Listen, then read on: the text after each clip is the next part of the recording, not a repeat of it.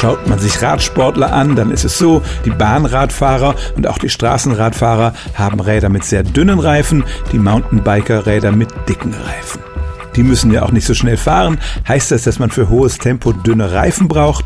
Die neuesten Forschungsergebnisse sagen, das ist eigentlich nicht der Fall.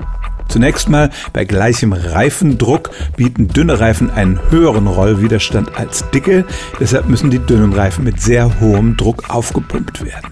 Das führt dazu, dass man jede Unebenheit merkt und das ist nicht nur unangenehm, sondern kostet auch Energie. Deshalb kann man die dünnen Reifen überhaupt nur auf glatten Straßen einsetzen. Es gibt zwei Argumente, warum sie dann schneller sein sollen. Erstens der Luftwiderstand, aber der, das haben Messungen ergeben, fällt eigentlich kaum ins Gewicht. Das zweite ist die Masse. Dicke Reifen sind tendenziell schwerer, aber auch das macht sich bei konstantem Tempo kaum bemerkbar, allenfalls beim Beschleunigen, weil man einfach weniger Masse erstmal auf Tempo bringen muss.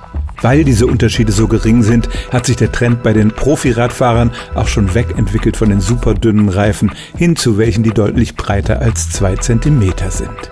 Für den Hobbyradfahrer, der allenfalls 20 Stundenkilometer fährt, hat das alles keine praktischen Auswirkungen. Der fährt eigentlich mit einem breiten Reifen besser und bequemer als mit einem dünnen, denn der Geschwindigkeitsvorteil der dünnen Reifen macht sich allenfalls bei superschnellen Radrennen bemerkbar. Stellen auch Sie Ihre alltäglichste Frage unter stimmtz.radio1.de.